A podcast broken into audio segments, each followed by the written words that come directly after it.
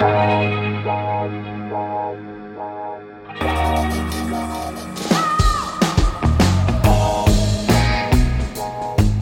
à lire, un podcast de Bernard Poirette.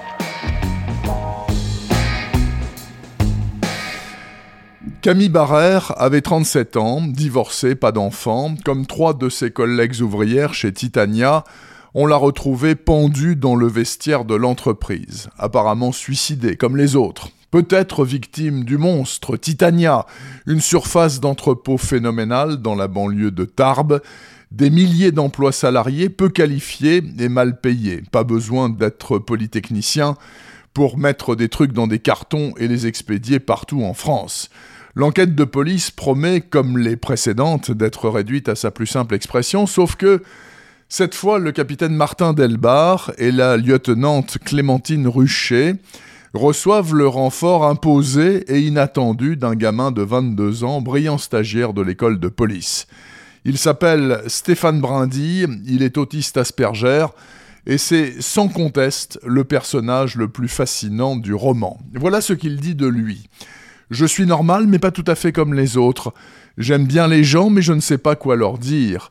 Alors je les observe, je les écoute. J'ai deux passions, les films policiers américains et le poids des choses. Je pèse tout et je note le poids précis de chaque objet. Vous voyez le topo. N'empêche que Brindille, à coup d'observations pointilleuses, de rapprochements fulgurants et de références cinématographiques permanentes, va faire avancer l'enquête à toute vitesse, mais malheureusement, pas assez vite pour éviter de nouvelles victimes, car le tueur qui frappe chez Titania est très très fort. Les flics lancés à ses trousses vont en faire la cruelle et sanglante expérience. Tout cela est remarquablement mené au long des 400 pages du nouveau polar de Gilles Vincent, Usual Victims, hommage évident de l'auteur et de Stéphane Brindy au chef-d'œuvre de Brian Singer, Usual Suspects, avec, comme il se doit, un final totalement inattendu et très réjouissant car ouvrant la voie à des retrouvailles avec Stéphane Brindy. Et ça, c'est une excellente nouvelle qu'ont certainement pris en compte les jurés du festival de Villeneuve-les-Avignon, qui viennent de décerner leur grand prix à Usual Victims de Gilles Vincent, qui est paru au Diable Vauvert. Retrouvez le podcast C'est à lire avec Bernard Poirette sur toutes les plateformes de téléchargement.